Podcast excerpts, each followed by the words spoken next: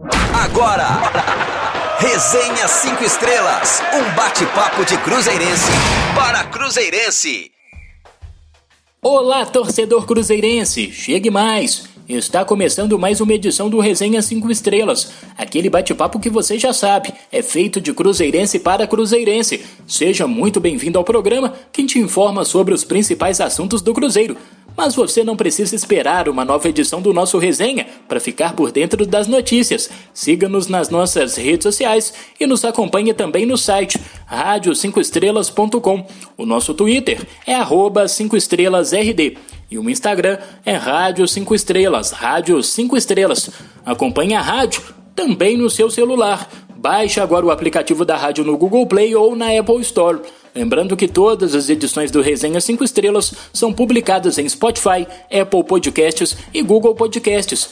E para esta nossa conversa de hoje, eu convido o meu amigo João de Castro, que está aqui conosco novamente. Seja bem-vindo, João. Hoje temos assuntos importantes para comentar aqui, hein? Boa noite, Matheus. Boa noite, amigo ouvinte. Boa noite, amigo ouvinte da Rádio 5 Estrelas. Começa aqui então mais um Resenha 5 Estrelas. Vai ser um programa bem bacana, tenho certeza, repercutindo aí um momento conturbado do Cruzeiro, né? A gente vai falar sobre os movimentos que acontecem no clube relativos à paralisação dos jogadores, a greve convocada pelos jogadores, né, que envolve também as categorias de base, o futebol feminino, é, num momento econômico conturbado, onde a perspectiva de acesso do Cruzeiro tem ficado cada vez mais distante, ou seja, os problemas econômicos, a, a, a receita baixa da Série B tendem a continuar a gente vê essa movimentação e vai poder pensar isso um pouco, pensar em saídas, conversar sobre isso e muito mais no programa de hoje. Convido você desde já a estar com a gente mais uma vez, prestigiando o nosso programa com a sua audiência, participando com seus comentários, ajudando a gente a seguir construindo aqui todo o material, tudo que a gente produz, né, com todo carinho nesse programa que é feito de torcedor para torcedor, de quem ama o Cruzeiro e está preocupado, né, ciente de que o momento é muito difícil, muito conturbado, mas confiante que essa camisa azul, essas cinco estrelas, são feitas para vencer, são feitas para se reerguer nos momentos de dificuldade e que essa fase está duradoura, mas um dia vai passar. Bacana, garotinho! O nosso primeiro assunto é o que tem dominado o noticiário do Cruzeiro nos últimos dias: a paralisação dos jogadores da Raposa. Na última quarta-feira, os atletas anunciaram que não se reapresentariam aos treinamentos na Toca 2 na quinta-feira, em protesto contra os salários atrasados. O comunicado sobre a interrupção das atividades foi publicado nas redes sociais dos jogadores do Cruzeiro, que manifestaram seu descontentamento com os sucessivos atrasos e também manifestaram a preocupação com os funcionários que também estão sem receber seus vencimentos. Na carta, os jogadores destacaram ainda que esperam uma resposta efetiva sobre a situação e reforçaram que não falta empenho de todo o elenco dentro de campo nos jogos. João, momento bem conturbado no Cruzeiro. E o time só volta a campo na sexta-feira da próxima semana, dia 22, para enfrentar o Havaí, mas que por enquanto não terá atividades de preparação na Toca da Raposa 2. Eu queria a sua análise sobre esse momento. Eu acho, Matheus, que o momento da paralisação foi um momento muito oportuno. Né? É, claro que há um comprometimento do preparo físico, há um comprometimento uh, do trabalho mesmo, dos estudos dos adversários. Isso tende a prejudicar a sequência do Cruzeiro é, no campeonato, na temporada que ainda não acabou, mas a gente está falando de trabalhadores que estão trabalhando sem receber salários. E aí não é só o departamento de futebol, né? não são só os jogadores, a gente está falando dos funcionários do administrativo, a gente está falando é, dos cozinheiros, a gente está falando dos faxineiros, a gente está falando das pessoas que prestam assistência, que prestam serviços ao clube, é, e aí do maior salário do elenco até é, os, os funcionários que recebem um salário, dois salários mínimos, não sei qual é o o, piso né, salarial do Cruzeiro, mas a gente sabe que existem funcionários que recebem aí salários bem menores do que a gente está falando quando está pensando em jogadores de futebol e que precisam de estar tá com salário em dia para poder pagar suas contas, né? Para poder, enfim, subsistir, para poder seguir a, a, a, sua vida sem se endividar, sem, enfim, poder fazer um supermercado, seja. É, então esse problema é muito sério, né? Eu acho que a gente precisa é, entender e como parte de uma sociedade valorizar esses aspectos né, de trabalhadores que querem ter a sua remuneração né, que fazem o seu trabalho. Quando a gente pode discutir por exemplo, a questão do departamento de futebol, jogadores. Ah, mas eles não entregam o resultado é, que eles foram contratados para fazer. O futebol ele tem disso. Né? O contrato de um jogador de futebol profissional, ele até tem bonificação, ele tem é, recompensas por metas atingidas, é até a gente chama de contratos de produtividade. Muitos têm dispositivos de produtividade nos seus contratos, mas eles recebem para treinar todos os dias, recebem para viajar, recebem para jogar. Né? Isso os jogadores têm feito. Né? É, acho que não falta comprometimento, inclusive, não acho que foi o problema do ano passado. Não acho que foi o problema desse ano. Acho que falta qualidade técnica no elenco. Acho que faltam referências. Acho que falta é, planejamento e sequência. Então são muitas mudanças de treinador. É muito entra e sai de jogadores. Isso no futebol é um problema muito grande. Né? E, e é caro. Né? É importante que a gente deixe isso. A falta de planejamento do Cruzeiro custa caro né? São rescisões de contrato, são multas de demissão de treinadores. Então muita coisa tem que ser afinada no clube. Né? As reuniões que ah, né, os jogadores solicitaram com a presidência do clube são importantes e a gente torce né, para que acordos sejam estabelecidos e principalmente né, para que os, os acertos salariais né, possam ser realizados. A gente sabe que é muito difícil. Né, o Cruzeiro hoje tem muita dificuldade de encontrar dinheiro né, para poder. É, são muitos a, a, a, adiantamentos de receitas, a arrecadação está prejudicada ainda pela, pela saída da pandemia. Então, né, a gente ainda está na pandemia, apesar do bom, bom momento vacinal, a gente ainda tem problemas, ainda tem cuidados com isso. O momento econômico do país também não é muito favorável, com o dólar é, muito valorizado, enfim. A gente sabe que as dificuldades são muito grandes mas o Cruzeiro precisa encontrar saídas para poder tentar reverter essa situação e acho que cabe também manifestar solidariedade aos funcionários do clube que estão buscando aí e lutando corretamente por seus direitos. Sobre o que destacaram de não faltar empenho em campo, realmente os jogadores não deixaram de lutar, né, João? Principalmente nas últimas partidas do Cruzeiro, em que tivemos uma nítida evolução da equipe desde a chegada do técnico Vanderlei Luxemburgo, João. Exato, Matheus. Não, não, falta luta, né? Acho, e ainda que o Luxemburgo, por exemplo, tenha conseguido uh, construir uma sequência em que a parte tática foi refinada, em que a, a, questão técnica tem aparecido melhor, o time consegue dominar adversários, é muito improdutivo na linha de ataque ainda, né? Contra o Botafogo, por exemplo, não conseguiu é, superar o Diego Loureiro, mas o Cruzeiro tem conseguido fazer bons jogos. É, e acho que comprometimento não faltava com o Moza, não faltava com o Felipe Conceição também. É, o, a, o, primeiro momento do ano ali com o Felipe Conceição era um momento de reformulação do elenco, muitas saídas de jogadores no final da temporada 2020, 2021, já era 2021, mas no final da temporada de 2020, né? E a gente teve uma reformulação muito grande. Os jogadores que chegaram no início do ano não corresponderam, né? Se a gente for pensar aí a lista de contratações do início do ano, a gente tem pouquíssimos que seguem é, como opção e no time titular, Bruno José, Rômulo, né, são os principais dos que chegaram esse ano, na, não início da temporada. O Mineiro não foi muito bem aproveitado, muitos jogadores afastados e que depois foram integrados ao grupo pelo Mozart, que teve ali um tempo de, sei lá, criar opções para o elenco, com muitos testes. A gente pensava lá, né, o bingo do Mozart, essas escalações sempre surpreendentes para o Luxemburgo chegar e conseguir, uh, com um elenco um pouquinho mais é, formatado, uh, ampliar essa formatação, inclusive já acionando os jogadores da base que ele consegue fazer agora com o Vitor Leque e o Vitor Roque. Tudo isso é trabalho, tudo isso é comprometimento. Né? A gente pode não ter gostado do trabalho do Felipe Conceição, pode não ter gostado do trabalho do Moza, pode não ter gostado do desempenho tático e técnico de um jogador ou outro, mas não me parece que faltou comprometimento em momento algum. Pelo contrário, a gente está falando de jogadores que entram em campo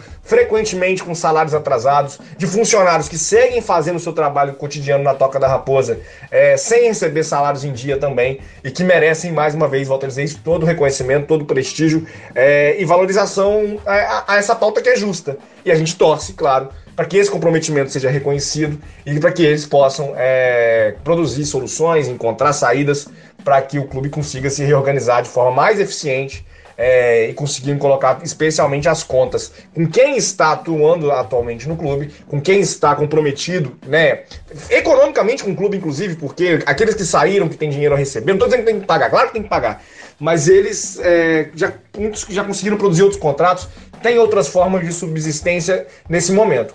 Os que estão vinculados com o Cruzeiro hoje precisam desse dinheiro hoje, né? E é importante que o Cruzeiro consiga encontrar saídas para valorizar esse comprometimento dos atletas e dos funcionários do clube. E a equipe sub-20 do Cruzeiro também chegou a cogitar uma paralisação dos treinamentos, assim como o time principal. Mas as atividades foram realizadas normalmente na manhã desta sexta-feira, na Toca da Raposa 1. Vale lembrar que os garotos têm pela frente a decisão do Campeonato Mineiro Sub-20 diante do América. O primeiro duelo está marcado para a próxima quarta-feira, dia 20, às três e meia da tarde, na Arena Vera Cruz, em Betim enquanto o jogo de volta está agendado para a semana seguinte, dia 27, às 5 da tarde, no Sesc Venda Nova. João, o Sub-20 chegou a cogitar parar, né? Não parou, mas percebemos uma sinergia entre vários setores do clube na busca por soluções para este problema, hein?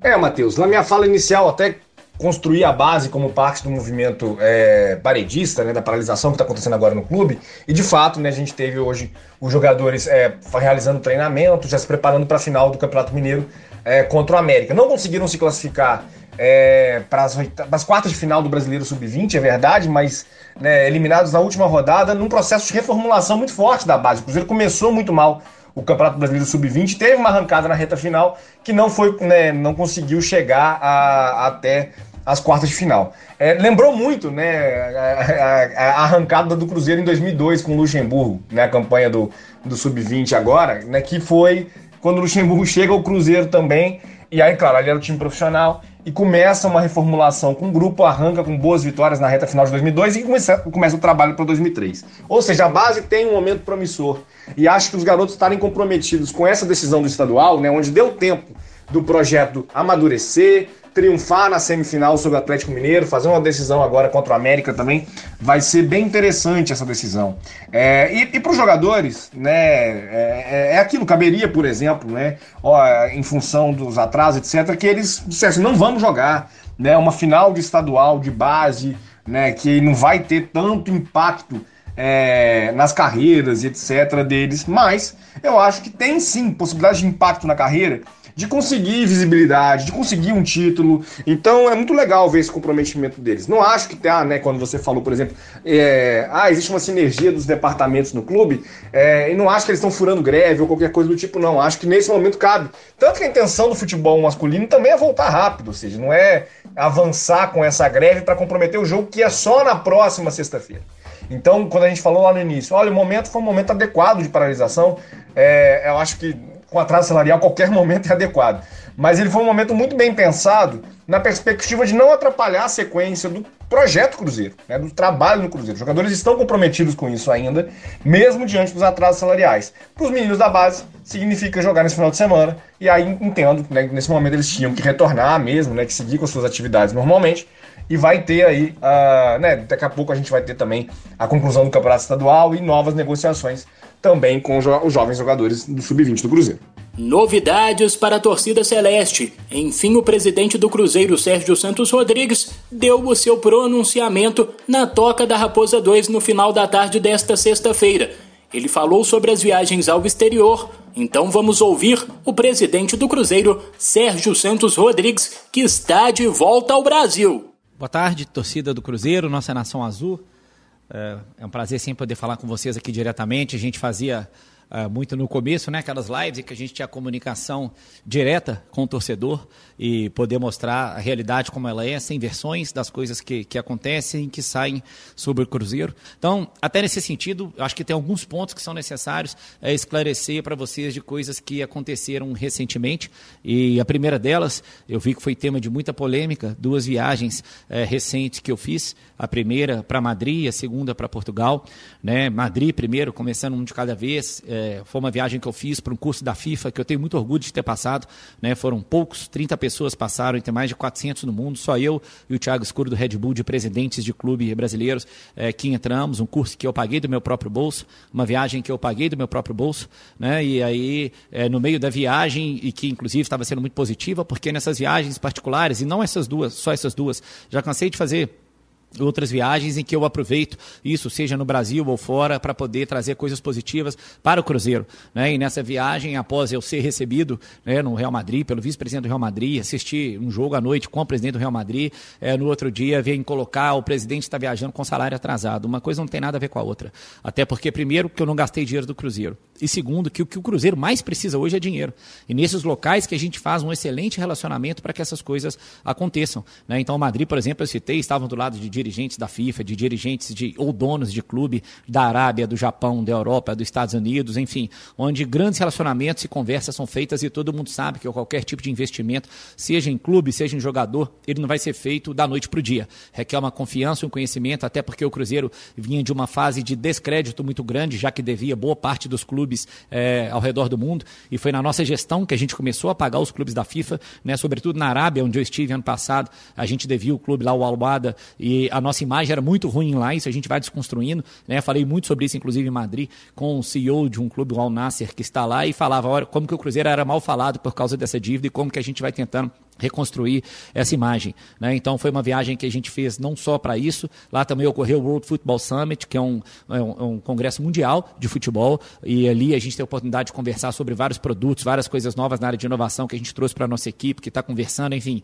Então uma viagem 100% custeada por mim, em que a gente tenta nela fazer contatos para o Cruzeiro e que tentam falar mal dela depois. E a segunda foi essa que aconteceu recentemente e que também já estava anunciada há muito tempo, estava né? em Instagram do evento, estava em vários locais, não é surpresa para ninguém que eu estaria por três dias em Portugal também para participar de um congresso que foi o, o Global Football Management, a quem eu a, agradeço muito o Felipe Ximenes pelo convite. Ali tivemos a oportunidade de falar ao lado de pessoas como Jorge Jesus, como o Bruno Costa, que é o, o Bruno Costa e o Zanotti, que são dois managers hoje na MLS, né, do próprio Alexandre Matos, que já esteve aqui junto com a gente, é, do Gilberto Silva, pentacampeão mundial, enfim, entre diversas outras pessoas é, que têm grande capacidade ou de investimento ou de aproximação no futebol. Então, é, e, e, um detalhe importante, eu até fiquei muito feliz quando eu vi um dos organizadores do evento, que foi marcado quando criticaram, ah, o Sérgio foi para lá dar aula de gestão e tentando fazer ironia como isso. Eu fui falar de desafio. E realmente o desafio que a gente vive aqui desde o começo continua vivendo e é um desafio ser gestor de clube de futebol é, no Brasil. E fui falando e, e, citei o exemplo quando eu falei lá sobre isso, de estar lá e ser criticado. Né? Quando lá muita gente falava o orgulho que deveria ser né, ser um dos três presidentes de clube do Brasil que estavam nesse evento ao lado dessas pessoas, como a gente falou aqui, tendo a oportunidade de mostrar, de falar sobre o Cruzeiro e de ver como a gente vem é, na missão difícil de recuperar o clube cada vez mais. Bom, o presidente também falou sobre a reunião com vários empresários. Vamos continuar ouvindo Sérgio Santos Rodrigues. Há outras duas grandes questões que são importantes. É que a primeira delas, eu já vi também sair bastante na imprensa hoje de uma reunião que eu tive agora de manhã.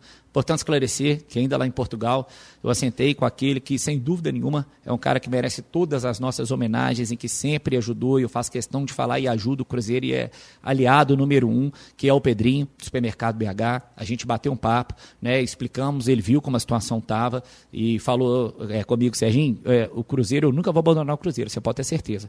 Conta comigo, agora vamos tentar buscar outras pessoas também. Né, eu achei até curioso que não, o Sérgio Coelho falou agora, o Sete Câmara tinha falado antes, como que o nosso, no nosso time rival aqui foi importante a ajuda dessas pessoas, se não caso contrário, eles teriam até mesmo sido rebaixados. E aí alguns empresários se juntaram para poder ajudar o clube. E foi isso que eu e o Pedrinho viemos conversando. A partir daí, a gente fez contato. Eu não citei, não falei hora nenhuma nome de ninguém que estava nessa reunião. Né? Eram três empresários e o Pedrinho ainda. É, não participou porque ele ainda não está aqui. Ele volta e a gente segunda-feira ficou de assentar de novo. Mas participei com três empresários e essa reunião foi muito clara. Eu ainda citei esse, esse modelo que foi o que, o que o presidente Sérgio Coelho falou. Eu chamei esses empresários, falei: olha, vamos junto com o Pedrinho participar de perto. Vocês estão convidados, como eu já falei antes, para estarem mais ativos na gestão, para terem indicar, se quiser. Ainda falei quer indicar alguém na área administrativa, área financeira, para estar junto com a gente, para acompanhar.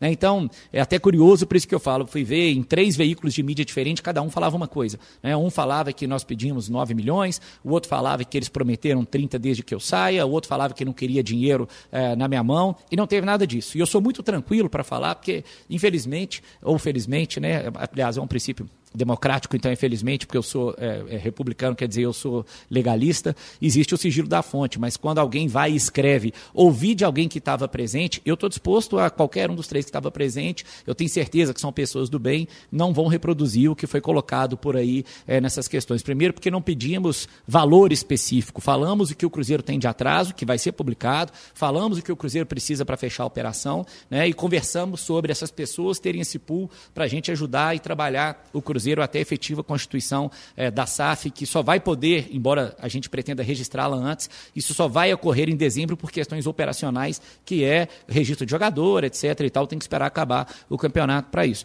Então, até lá, a gente tem um caminho. E eu convidei essas pessoas para isso, para que participem, que estejam perto da gente. Né? Eu falei, vamos frequentar a toca, vamos estar do lado, vamos participar das decisões. Né? E cheguei até a falar, inclusive, se vocês quiserem tomar essas decisões, eu nem faço questão de, de, eh, de, de dizer que tem algum voto, alguma coisa. Eu acompanho junto com vocês. Vamos ajudar na escolha do novo diretor de futebol, né? que a gente ainda não escolheu. Vamos pensar no nome que vocês, empresários, que, que a torcida quer, que todos querem que vai vir que vai ajudar. Né? Então, nosso convite hoje foi para isso. E aí, só fica aqui, por isso que eu faço questão de falar direto, o meu registro de qualquer um dessas mídias, qualquer jornalista que tenha escrito de forma diferente, pode me colocar com a sua potencial fonte, que a gente vai discutir e vai esclarecer isso. Mas em momento algum foi verdade que falaram que coloque o dinheiro desde que sai, ou que vai colocar a quantia tal, ou que deixou de fazer aquilo. Né? Tanto que uma nova rodada foi marcada de reunião para segunda-feira, nada ficou definido nessa de forma objetiva. Estamos né? esperando, o Pedrinho vai voltar de viagem,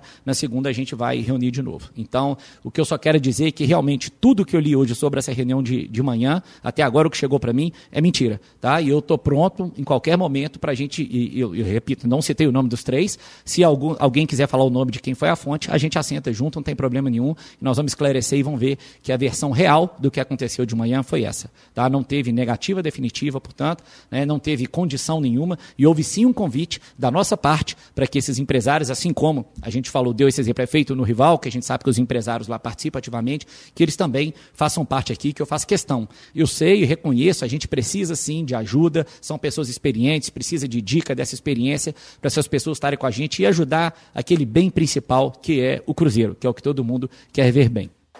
Dois assuntos bem polêmicos no Cruzeiro: atraso de salários e greve de jogadores. Sérgio Santos Rodrigues falou sobre tudo isso.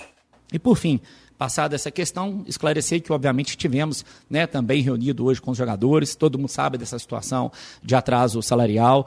Não é, obviamente, uma questão que, que a gente quer conviver com ela, a gente já fala disso desde o começo, infelizmente.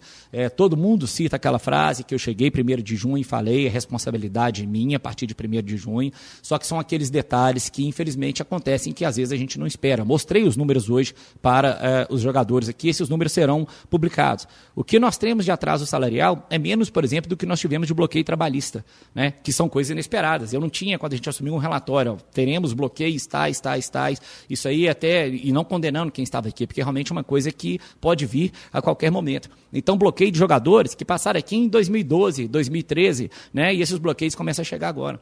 É fora que quando a gente assumiu o primeiro de junho, a gente pagou folhas de abril e maio, né, que não era nem da nossa competência. Então, o que eu mostrei para eles foi que dentro do projeto que a gente se propôs de gestão, analisando único e friamente a nossa gestão, a gente teria esses números compatíveis com tranquilidade para poder manter esses salários em dia. Foi isso que eu fiz questão de explicar para os jogadores. Então, que se a gente não, não consegue manter em dia, obviamente não é porque a gente não quer, mas que nós estamos correndo atrás de recursos mesmo assim, que mesmo no ano passado, na situação adversa, a gente bateu recorde de arrecadação na área comercial né, e que estamos tentando buscar esse planejamento é, cada dia mais efetivo. Inclusive, expliquei que em momento algum agora temos, né, como se chegou a imaginar, tem funcionário com seis meses de salário atrasado, a gente reviu as folhas, mostrou, existe alguma coisa que é parcial para trás, mas principalmente dos que ganham menos, né, que às vezes eu, eu recebo muita reclamação de, de, de, pessoas, até na rua, isso, pô, presidente, não faz isso com quem ganha muito pouco. E não existe essa situação, sobretudo para os que ganham menos. Aliás, os que ganham menos são sempre os que a gente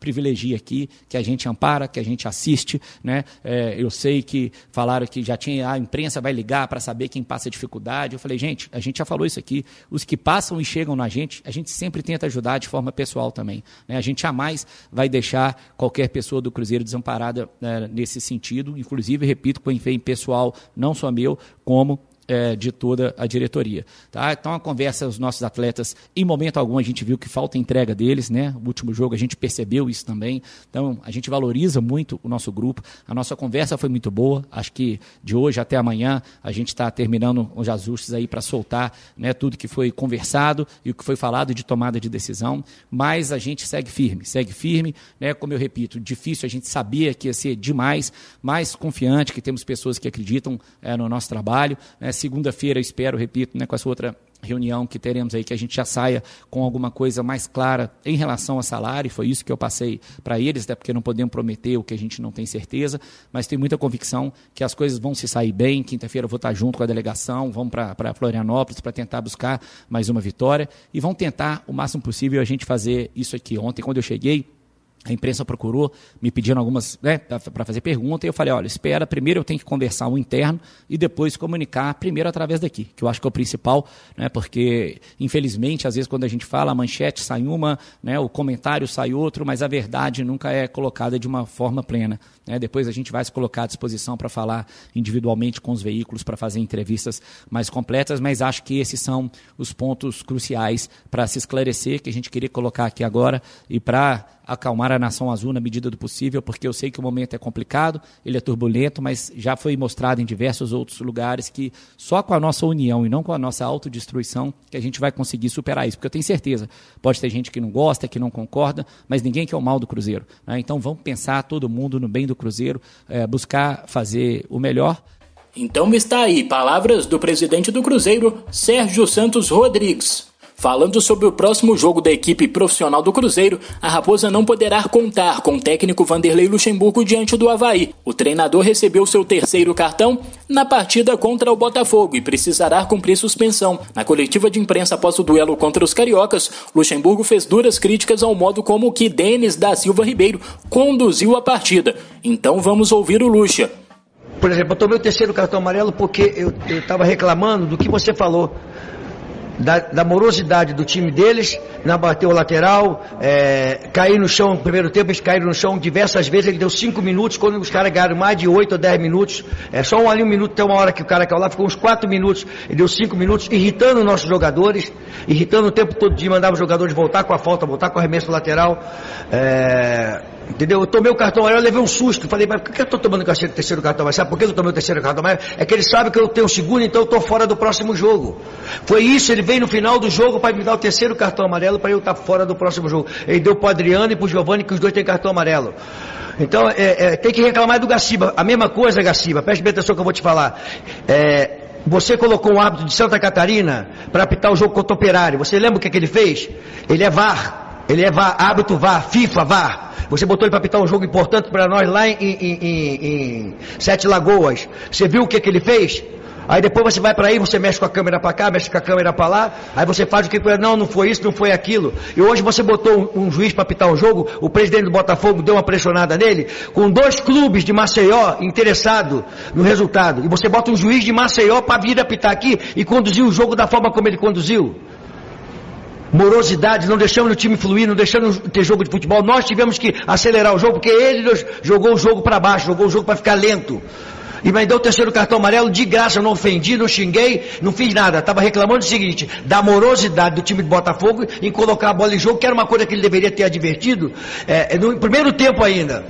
Então eu lamento muito que o Gaciba não tenha essa sensibilidade, ou não tem, ou quer que seja assim, eu não sei tá? de colocar um hábito que tem dois clubes é, é que estão disputando é, é, a possibilidade de uma classificação num jogo importante com dois adversários. Nós que estamos tentando subir e o outro que está tentando é, é, a classificação. Muito complicado isso. É muito complicado, Garcia. Não dá para eu entender isso. Eu quero acreditar que não tenha nada, mas a atuação dele aqui, a maneira como ele botou para fora, ela foi bem encomendada. Está aí o comentário do técnico Vanderlei Luxemburgo, hein, João? É, e acho interessante né, o Luxemburgo construir aí uma tese de que há uma, né, uma questão superior ao árbitro que está em campo, ou seja, que há um sistema que o Gaciba preside, né, em que não se faz nada, em que ele, por exemplo, tem sido é, entendido que tem sido vítima de da, da, perseguição da arbitragem, já foi expulso, acumulando cartões amarelos. É, eu, eu acho que é, a arbitragem no Brasil ela muitas vezes é autoritária em excesso, é, convive mal com as manifestações na beirada do campo. É, se a gente for recapitular os, os cartões né, que o Luxemburgo tomou, muitos deles a gente vê na transmissão do jogo, a gente não consegue perceber no momento se ele pisou dentro do campo, se não pisou, o que ele falou, deixou de falar. Não dá para avaliar muito bem se são cartões justos, se não são cartões justos. Né? Mas a manifestação do Luxemburgo é uma manifestação que reflete esse incômodo né, que os profissionais do futebol têm no Brasil com o caráter autoritário da arbitragem, né, com os excessos que as, arbitra que as arbitragens no Brasil cometem. É claro, né, todo mundo é santo nesse momento, todo mundo acha que o árbitro exagerou. Né, tem vezes que o cartão é merecido, mas é, é, uma manifestação muito pontual em relação ao incômodo do tratamento que ele tem recebido dos árbitros. Né? É claro que o incômodo do Cruzeiro com a arbitragem nessa Série B supera os amarelos, as advertências que o Luxemburgo tem sofrido. É o mau uso do VAR, é muitos erros de arbitragem. Né? No primeiro turno, onde não houve VAR, a gente pode sim contabilizar muitos pontos perdidos. O Cruzeiro estaria é, com uma condição melhor, talvez brigando pelo acesso de forma mais direta, né? não fossem tantos erros de arbitragem. Mas coube aí também o registro da reivindicação do Luxemburgo né, e a queixa dele contra essa insistência da arbitragem, por exemplo, em perseguir, né, no entendimento dele, uh, com advertências que vão tirar ele, por exemplo, né, do banco de reservas na partida contra o Havaí. E João, é uma reclamação recorrente não só do Cruzeiro, mas de vários clubes sobre a atuação da arbitragem nos jogos da Série B, de como os árbitros têm conduzido os jogos e também sobre a atuação do VAR em muitos lances. É isso mesmo, Matheus. A gente vai vendo. É, eu acho que a questão do VAR na Série B ela, ela é muito complicada, né? A gente tem uh, um, um, um, contrato né, de uma, uma empresa com relações com a CBF, aquela velha história de como a CBF opera contratos, né, com dirigentes da CBF. É, a tecnologia, né, me parece muito precária, né? A, gente já teve problemas de marcação de linha, né? De não conseguir projetar uma linha. E aí, ou a tecnologia é ruim, ou a arbitragem é ruim. né? Não conseguir marcar uma linha, é, como já aconteceu, por exemplo, é, no jogo do Vasco. O Vasco teve problemas muito fortes também já é, com o VAR em algumas partidas. É, e acho né, falando do Cruzeiro, falando do Vasco, são os clubes de maior visibilidade, né? Talvez aí em alguns jogos que a gente não teve muita atenção, Brasil de Pelotas e Londrina, nem sei se já aconteceu no segundo turno, é, a gente pode ter tido também um erro muito grave e ter passado batido para nossa percepção, ou seja, a gente não estava acompanhando aquele jogo naquele momento e não conseguiu, não teve grande repercussão depois. Mas são muitos erros graves, né, de arbitragem é, nessa Série B.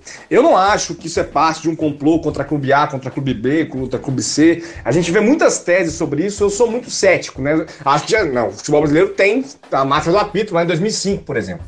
É, é, existe isso no futebol. Mas é, achar que isso existe a priori, está sempre acontecendo, não é algo que eu quero acreditar. Até porque senão eu tô perdendo meu tempo gostando de futebol, acompanhando futebol. É, eu acho que é incompetência mesmo. Né? Eu acho que falta. Eu sou muito defensor do VAR justamente porque o VAR evidencia a incompetência em determinados momentos, ele permite é, que algumas correções de rota sejam feitas. A gente teve ontem, né, nas eliminatórias no Colômbia e Equador, né, estágio cheio na Colômbia, uh, jogo de Copa do Mundo, último lance, o Mina faz um gol, gol anulado pelo VAR com a bola tocando na mão. Uma regra que eu nem gosto tanto, né? Se toca na mão do atacante que finaliza é, sem intenção é, né, ele, ele tem a intenção de finalizar, mas a, o toque na mão não foi intencional, o jogo é anulado. Se ele faz o passe, a mão não é considerada. Eu acho que essa regra não faz muito sentido. Né? Ou considera para todos os toques, ou não considera também no atacante. Mas enfim, aconteceu, a regra foi aplicada, né? numa situação que normalmente não seria aplicada. Assim. Você está falando de um estádio cheio, um jogo de Copa do Mundo, é, time da casa marcando gol, e às vezes você prejudica o time de fora, por exemplo, que é mais fácil anular um gol desse. O vídeo cria o constrangimento na arbitragem de agir corretamente. Né? É, dilui a pressão. E aí, acho que tem sido interessante sim a, a aplicação do VAR né, para o futebol como um todo. A gente vê excelentes usos é, em outras ligas, mas o futebol brasileiro, em especial na Série B, as reclamações são muito boas, né? são, são muito corretas, porque o mau uso tem evidenciado, por exemplo, a má formação da arbitragem brasileira e a má, o mau uso da tecnologia mesmo, ou tecnologia precária que ainda está sendo usada nos aparelhos utilizados no Brasil. Bom, em campo o Cruzeiro tem evoluído cada vez mais, hein, João? Mas infelizmente a bola não tem entrado. Para se ter uma ideia, no jogo contra o Botafogo, a Raposa teve 25 finalizações no gol, contra apenas três do rival. João, o que falta para o Cruzeiro ser mais objetivo e balançar as redes? Acho que falta qualidade técnica, Matheus. É, é uma crítica muito dura falar sobre isso, né? Porque você evidencia que você percebe o seu elenco como frágil, mas eu acho que tem alguns elementos que ajudam a gente a entender por que a bola não entra, né? Ah, quando se tem. É, a dupla de volantes tem evoluído muito. Acho que o Adriano e o Nonoca hoje são referências técnicas importantes no time. Vou poupar. Mas quando você tem os laterais, é, cujos cruzamentos é, sobre a área alcançam um atacante em 30% dos cruzamentos, né? Porque 70% vai para fora, vai na mão do goleiro, etc. É, um meia que de passes né, definidores, né, de passes que colocam na definição, tem aproveitamento de 5%, 10% dos passes que tenta. E um atacante que precisa chutar 5, 6, 7 vezes para marcar uma vez, a, a, a, o gol é improvável né? Porque depende de tudo isso funcionar junto. Do cruzamento chegar corretamente, né, pro, na entrada da área, para o meia fazer o passe e o atacante finalizar corretamente. Então, quando a gente fala de limitação técnica, né, de um grupo limitado tecnicamente, a gente está enfatizando que, é, ainda que taticamente esteja organizado, as definições muitas vezes não vão ser as melhores. É, a gente não viu o Diego Loureiro fazer tantas intervenções tão difíceis assim. Né? A, a, chance de ouro, né, que todo mundo fica remoendo daquele jogo, a, a, finalização do Eduardo Brock, caiu no pé do jogador errado. Tudo bem, caiu no pé do jogador errado. Brock não é um bom finalizador, é, mas eu não consigo. Nossa, se tivesse caído no pé de fulano, né? O Thiago. O Thiago perde gols. Né? O Thiago não é um finalizador preciso. Ele é um finalizador intenso. Ou seja, ele costuma produzir um conjunto de finalizações durante uma partida significativo. O Marcelo Moreno também tem isso. Né? O Marcelo Moreno ele faz, né, artilheiro das eliminatórias, inclusive por isso. Ele consegue uh, participar do jogo e finalizando cinco, seis vezes jogando na Bolívia contra a Argentina. Né?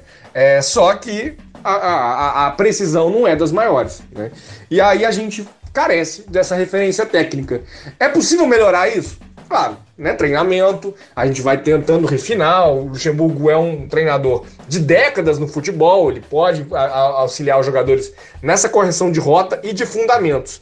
Acho que já tem acontecido coisas do tipo, mas por, é, uma partida como a do Botafogo, ela evidencia que o Cruzeiro consegue ser um time hoje já maduro taticamente, mas limitado tecnicamente para fazer, por exemplo, as definições diante do goleiro adversário. Pois é. E quem também vai começar a brilhar em campo em breve é o Cruzeiro Futebol Americano, isto mesmo, Cruzeiro Futebol Americano. Na última quarta-feira aconteceu o lançamento oficial da Minas Gerais Football League, a MGFL, o Campeonato Mineiro de Futebol Americano. O torneio contará com a presença do time de futebol americano da Raposa, que voltou a fazer parte das modalidades esportivas disputadas pelo Cruzeiro em abril deste ano. E aí, João? Você entende, conhece de futebol americano ou vai precisar de umas aulas para saber de tudo que acontece no esporte e com um time cruzeirense, hein, garoto? Olha, Matheus, eu até gosto, viu? Tenho o hábito de, de, de assistir, né? E é um hábito que tem se tornado mais frequente é, na minha vida nos últimos anos, né? Não era algo que eu acompanhava criancinha, não. Mas, enfim, né, o acesso também foi se tornando é, mais popularizado, a gente foi vendo mais participações, então, ah, um grupo de amigos vai ver o Super Bowl e a gente quer depois começa a acompanhar a temporada regular, etc e tal.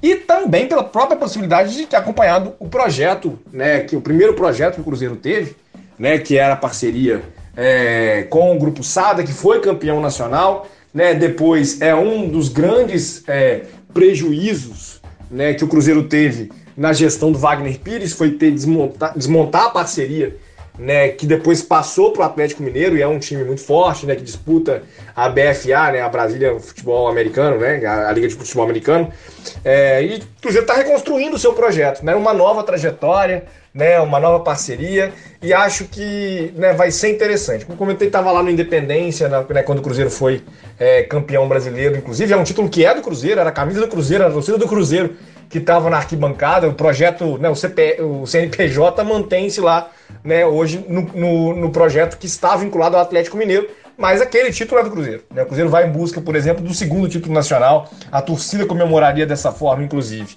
Então vai ser interessante, né, Matheus? Acho que a gente vai conhecendo um pouquinho mais das regras, vai acompanhando. É, é, é um esporte que tem se desenvolvido no Brasil e acho que o Cruzeiro tem né, essa missão.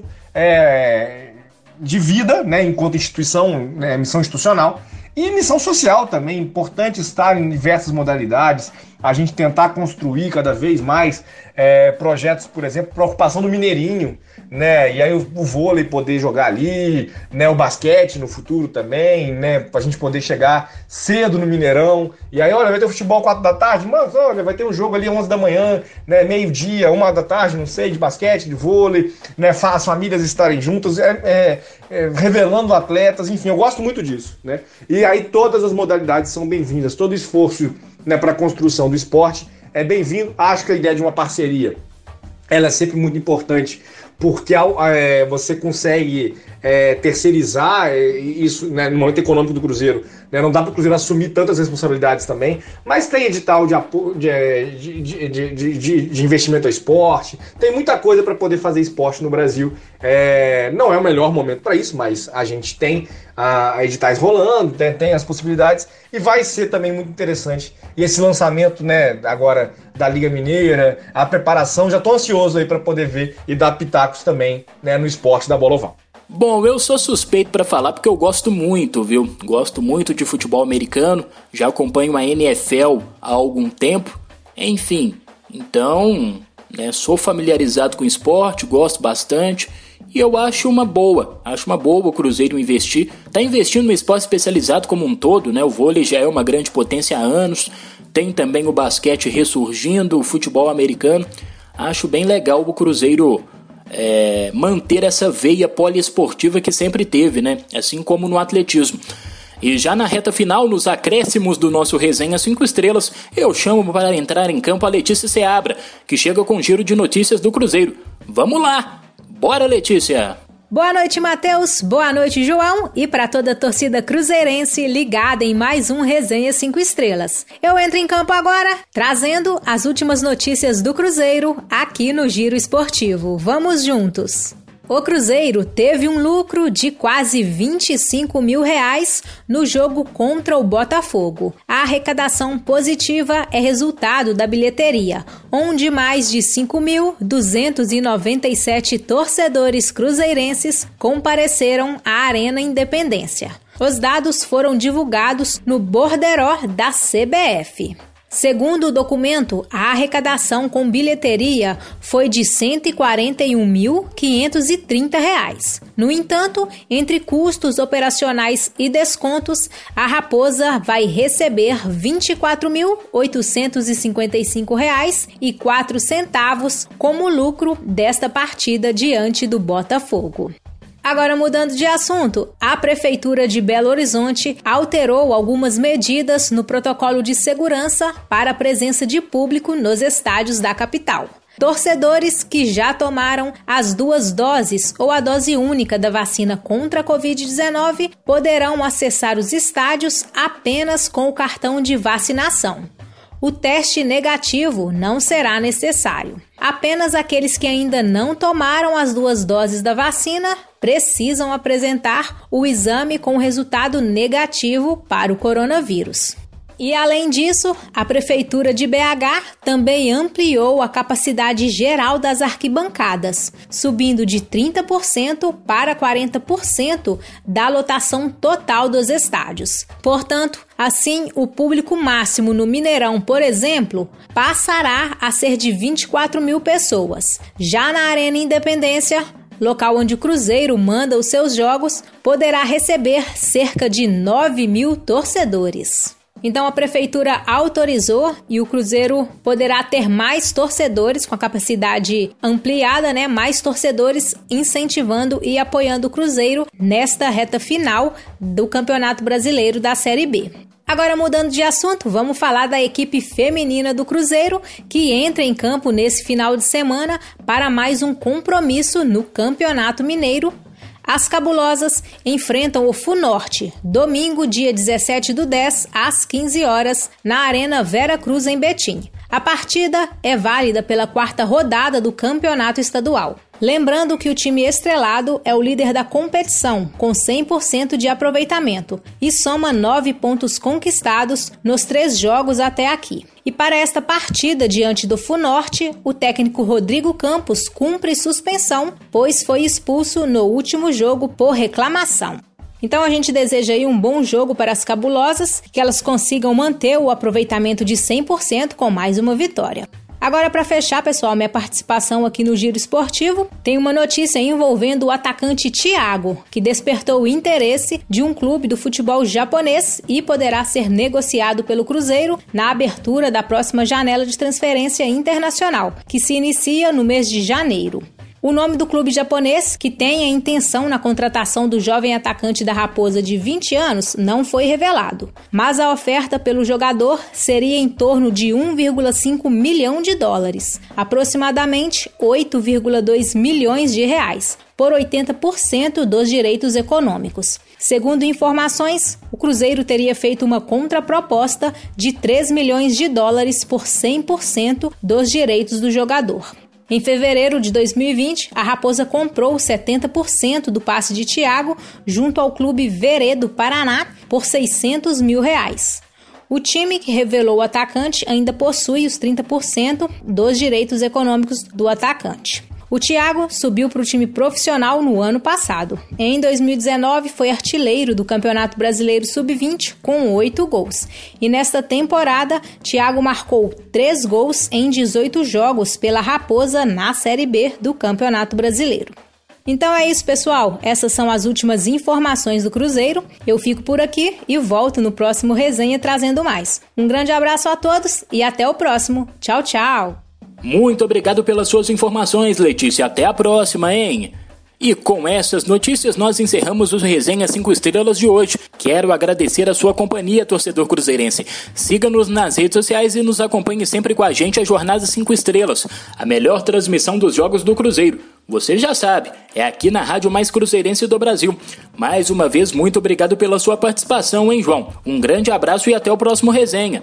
É isso, Matheus. Sempre um prazer. Obrigado mais uma vez por essa oportunidade de trocar ideia com você. Obrigado também a você, amigo ouvinte, a você, amigo ouvinte, que nos acompanhou em mais um Resenha 5 Estrelas. Completando aí os registros, né? O basquete do Cruzeiro segue né, em Brasília na disputa dos Jogos Universitários, né? E aí está nas quartas de final. Né, fez uma participação interessante na primeira fase, venceu a FDV né, do Espírito Santo e acabou derrotado né, pelo IESB do Distrito Federal, os donos da casa. As duas equipes foram as melhores do grupo, avançaram para as quartas de final e o Cruzeiro enfrenta no basquete, na sua parceria com a Unicesumar, né, para a disputa dos Jogos Universitários, o Cruzeiro enfrenta a Uni Santana, representante de São Paulo, nas quartas de final. E o vôlei feminino, atenção, né, o vôlei feminino, o Cruzeiro não tem um time de vôlei feminino, mas o Sada, parceiro do Cruzeiro no vôlei masculino, tem um projeto de vôlei feminino. Né? A gente torce, deseja que essa parceria seja afinada também para a extensão do esporte. Né? O Cruzeiro tem o futebol feminino, mas há pouca participação é, de atletas, né? mulheres. Né, no, no, né, no, quadro né, de atletas do Cruzeiro Esporte Clube, acho que o vôlei seria um excelente caminho. E ele faz hoje uma participação em torneio profissional, né, enfrentando o Praia Clube, nada mais, nada menos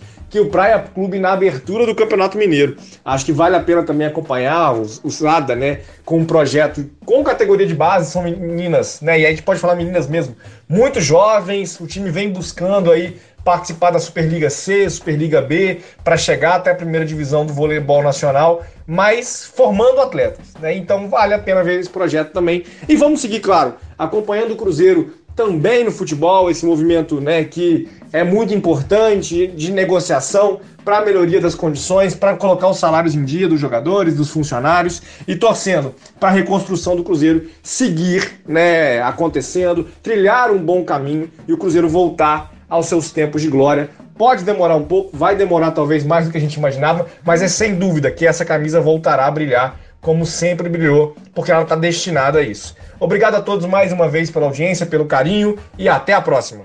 Aquele abraço, pessoal. Até a próxima. Você ouviu Resenha 5 Estrelas.